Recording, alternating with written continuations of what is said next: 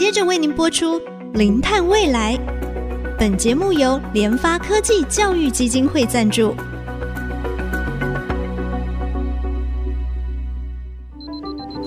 前瞻能源新方向，以科学与科技迈向近零碳排，智慧永续，与您一同开创零碳未来。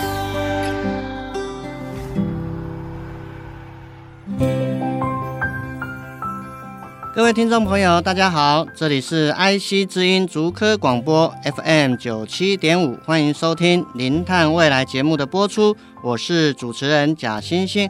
我们都知道，要解决地球发烧的问题，必须减少温室气体的排放。在温室气体排放，手中最大的来源哈，就是从能源的产业。因此呢，我们要推广整个能源的再生哈。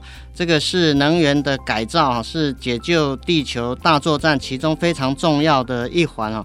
那当然，我们如果根据我们的再生能源发展条例，它有特别提到哈，再生能源啊，它包含了太阳能、生质能、地热能、海洋能、风力、非抽蓄的这个水力。等等哈，那当然我们的节目哈，过去都跟听众朋友分享过太阳能啊、地热能啊、啊风力发电啊、氢能。等等，乃至于就是说，呃，核能啊，我们有跟各位听众朋友来做分享。那今天呢，我们要从再生能源当中的一块，也就是包含应该是所谓的这个啊、呃、沼气的发电哈。那这个沼气的发电，我们今天呢就特别邀请到哈屏科大的前校长戴昌贤戴老师，戴老师您好，小博士你好，各位听众大家好，是的。老师，我想是不是先请您跟我们的听众朋友稍微说明一下哈，沼气发电啊，它的好处到底是什么？其实沼气发电就是再生能源的一种，它只是把我们的一些废弃物啦，比如说你的厨余啊、垃圾啦，或者是。其他的一些生物的废弃物呢，做一个转换的利用啊，能够让我们在能源上多一个途径。是是，那么所以我们知道，就是目前啊，沼气发电的应用，好像国内来讲的话，是不是在养猪业啊？啊，因为我好像听到，就是养猪业他们本身也有在利用这个呃来做沼气的再利用发电嘛。啊，那么我想请教老师，就是说为什么会从这个养猪业开始啊？其实也不是只有养猪业呢，哦，我们国内现在做的最大的沼气，事实上是永丰鱼，它是用在做造纸的废水在做的哈。嗯哼，那我们要先跟听众讲一讲哈，大部分的再生能源其实它都有个很大的问题，就是说它的能量密度很低哈。所以说，虽然你说看起来总量很大，但是事实上你实际上利用是很困难的哈。嗯，我们举个例子来讲。假设你现在你有一万块，你这一万块是你放在桌子上的一个小金块，或者是你是散布在房子里面的一百张一百块，或者是你是散在你整个院子里面一万个一块钱的硬币。嗯哼，它虽然都是一万块，但是你在利用上的话呢，就有很大的差别哦。你那个一万块的硬币，你光把它收集起来就是一个很费事的一件事情了。所以说呢，我们的很多的再生能源，包括沼气在内，哈，其实它很多也不是技术的问题，而是它本质的问题啊。我们现在，例如说你要盖一个沼气的发电厂，其实以目前的技术不是问题，但是你怎么样把这么多的原料收集过来，就是一个大问题哦。嗯哼，举个例子来讲，台湾的养猪户。百分之八十以上，它的猪场的猪都小于一千头啊，那事实上你每一个猪场要做沼气发电，根本就不符合成本效应。那你要把这些猪粪呢，全部都载在一个大的沼气厂来做发电，那那个它才有商业运用的价值。可是呢，你怎么样把你的猪粪从你家的养猪场送到沼气厂，就是一个大问题。是很多的再生能源都有类似的情况。举个例子，你到海边，你看到很多的波浪，你说哦，好多的波浪能哦。问题是你怎么收集它？哦啊，你光收集的设备呢，可能就贵到吓死人了。同样的道理，你看到那个我们每次呢稻子收割以后，你看到很多的稻谷啊、稻杆啊，你说哎呀不利用可惜了，当然是可以利用，但是你怎么收集它？你收集的成本都会超过你产生的价值。哦，所以沼气呢，现在在台湾呢也面临同样的问题啊。那我们常常看到说沼气，我们觉得是说，哎，它很好啊，它是把我们的一些废弃物拿来发酵啊，然后呢，我们可以拿来做发电。国外也有成功的例子哈，那台湾也有一些例子，但是问题就是说，你要规模够大，那你的这个原料够丰富才可以哈。以德国来讲，德国现在做沼气发电。第一个，他也要去收集很多的这些牛啦、猪的这些排气物，他还再加上了很多的一些砍下来的树呢，把它呢磨成粉再加进去。也就是说呢，他把你植物的废弃物跟动物的废弃物去做一个混合，然后再做利用。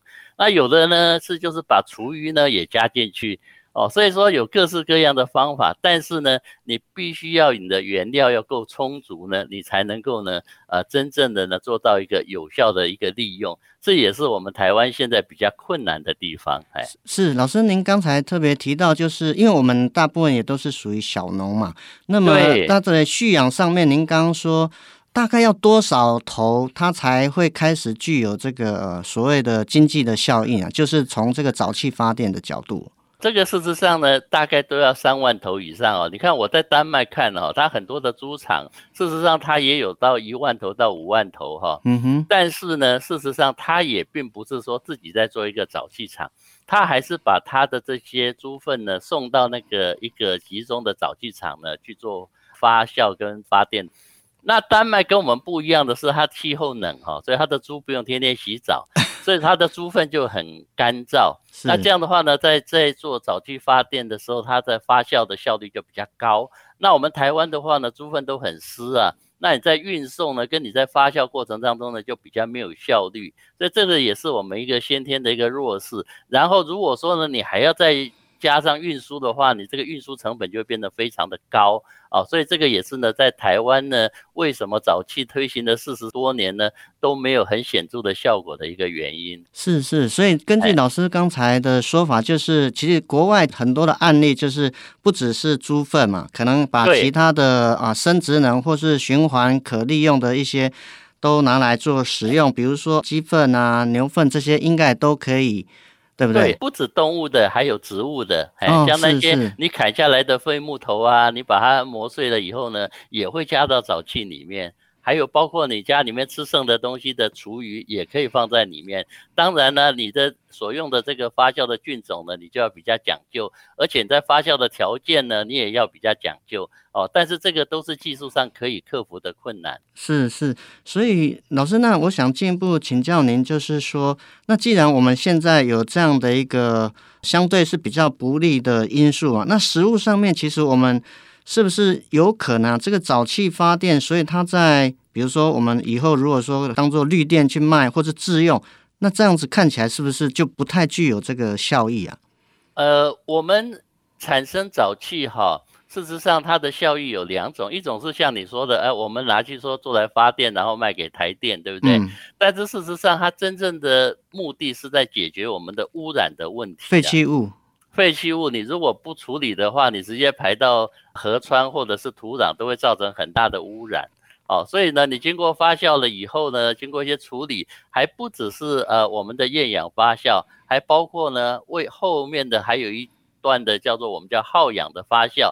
经过这样的处理呢，你的废弃物才能够处理干净，才不会对环境造成危害啊。所以不一定只是发电的问题，而且我们产生沼气，大家都有个观念哈，都说一定要拿来发电，其实这个也不是一个完全正确的想法。是啊，沼气事实上呢，它还可以做很多其他的用途哦。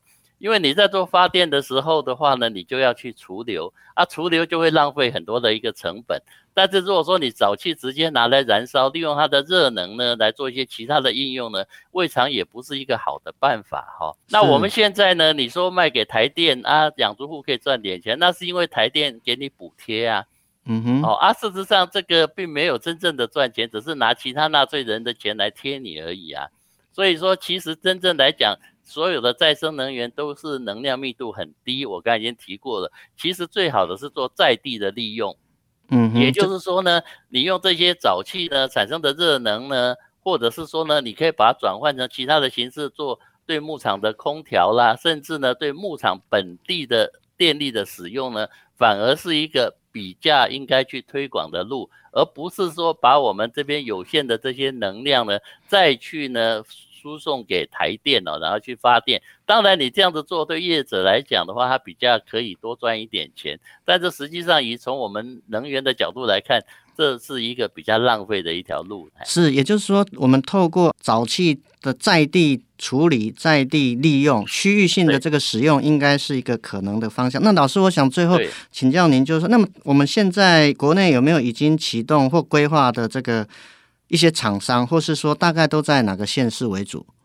其实现在有很多地方都有在做早期发电呢，台湾也有很多规模，像我们屏东就有一家，他就养了差接近三万头的猪啊，所以说它的早期量就比较丰富啊，所以说看起来它的这个发电的效率就比较好啊。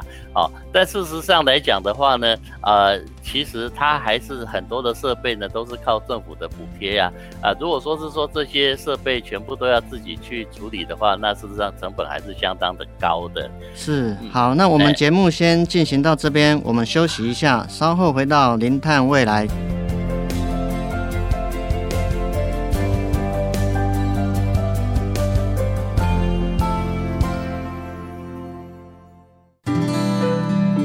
欢迎回到《零碳未来》节目的现场，我们今天非常高兴邀请到。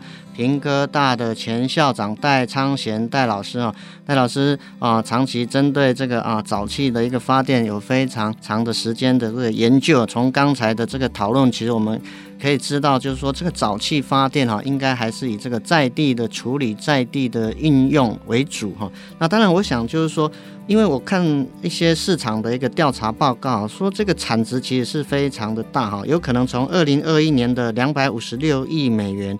啊，成长到二零二八年的三百七十亿美元了，啊。那这么大的这个沼气的相关产业的产值，当然包含沼气的再利用、沼气的发电等等。那么这块饼，我们台湾有没有机会？我们有利可图吗？是不是？请戴老师跟我们听众稍微分享。呃，首先我想各位听众要有一个观念哈，那所谓的这个产值，事实上是包括很多种哈。我们如果说是说，你看到早期发电，它卖给台电的电价，你说这是一个产值，这是对的。但是这个不是全部哈。对，你如果是说你这些呃养猪的这些废弃物，这养殖的废弃物你不处理去污染环境，那你未来你要再去处理这些污染，你所花费的钱更多。所以你如果是说能够把这个环境污染的这个代价放在里面的话呢，也许。你就不是只看到说它纯粹发电这一块所带来的一个效应哦。举个例子来讲，我们现在呢，你的猪粪你做过了厌氧发酵，你说产生沼气拿来发电，那你剩下的沼渣沼液怎么办呢？你说你去拿去农田浇灌吗？台湾没有那么多的田呐。哦，你的浓度太高了哈！你说你加水稀释吗？你也不可能说一个地呢灌太多的水，它有它的限量。那你要怎么办？那所以说呢，你还要经过一个耗氧的处理。可是，在耗氧的处理的时候呢，你需要去跟空气充分的混合，那就要搅拌，就要去花很多的能源。所以呢，在这一方面来讲的话呢，我们现在呢都。忽略了这一块所花的一个成本了，嗯，啊，其实很多农户呢也不愿意使用，然后就直接就去排放到这个河川，造成污染。那么你如果是说你前面这个沼气呢，去厌氧发酵产生的沼气呢，你拿来去做后端的这个耗氧发酵，把我们的环境弄干净的这边来看，我觉得也就够了。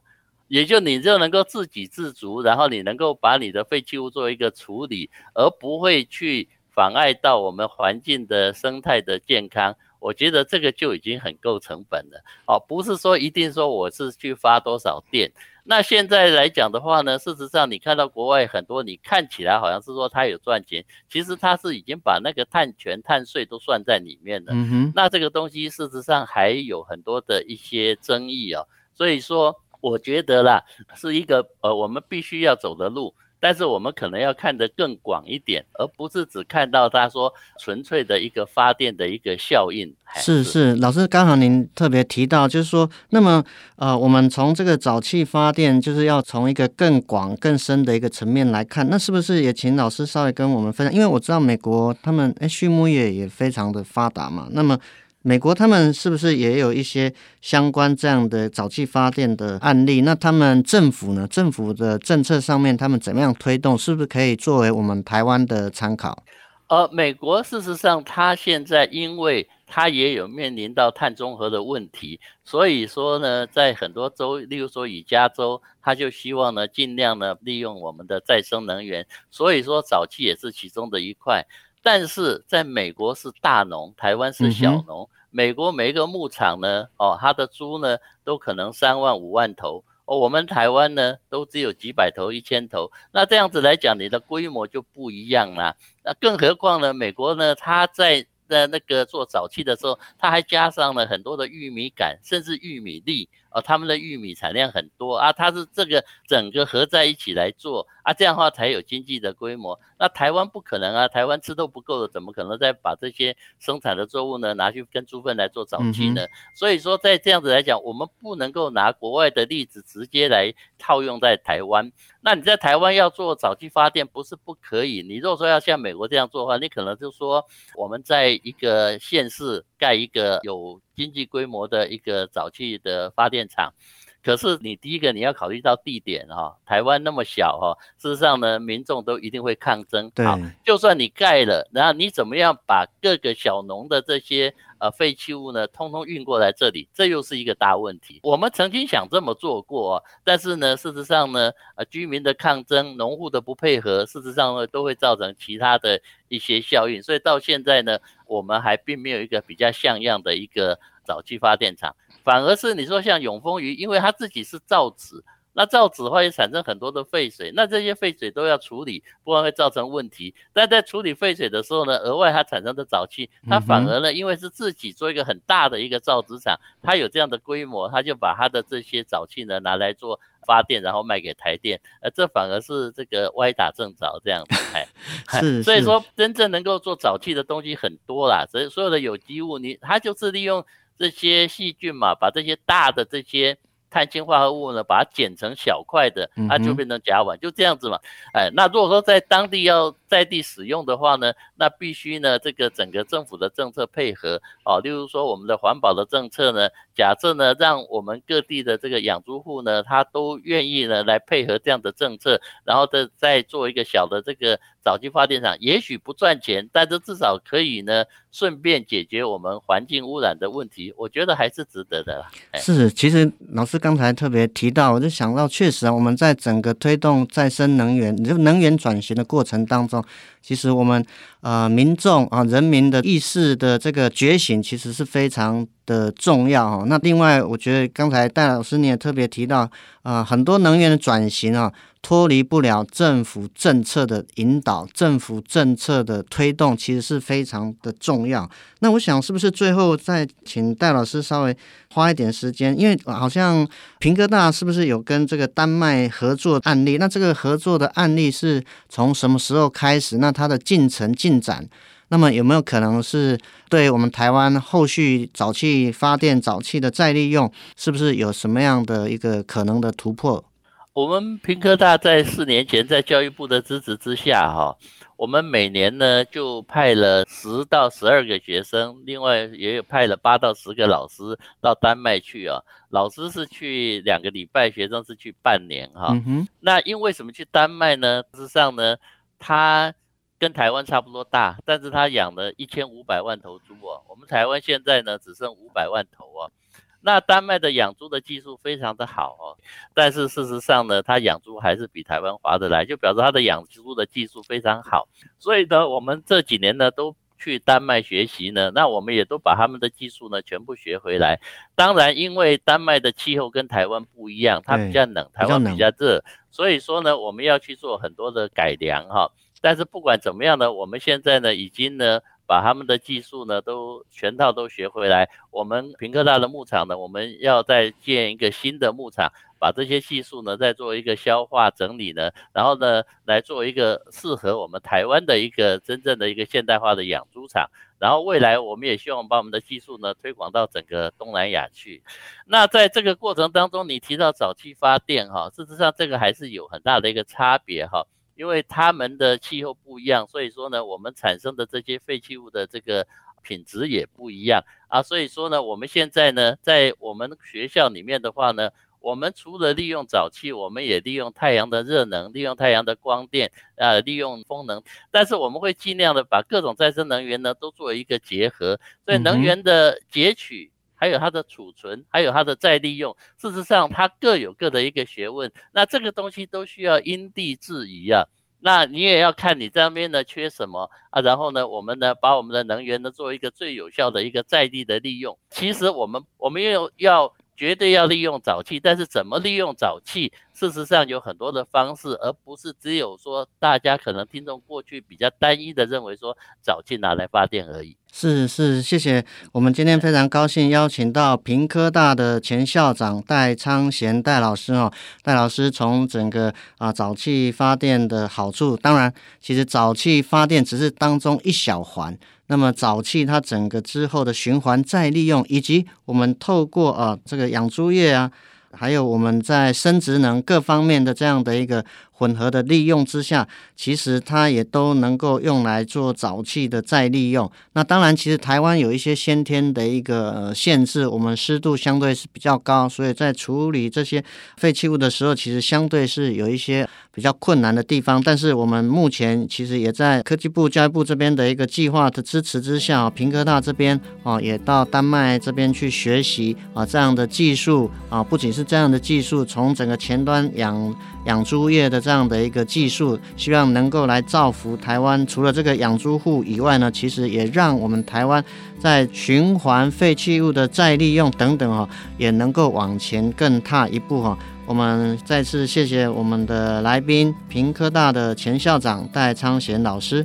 我们的节目呢，除了在爱惜之音的官网可以随选随听，也同步在 Apple Podcast、Google Podcast 还有 KKBox 上线了。欢迎搜寻关键字“零碳未来”，记得按下订阅，才不会错过我们每一集精彩的节目。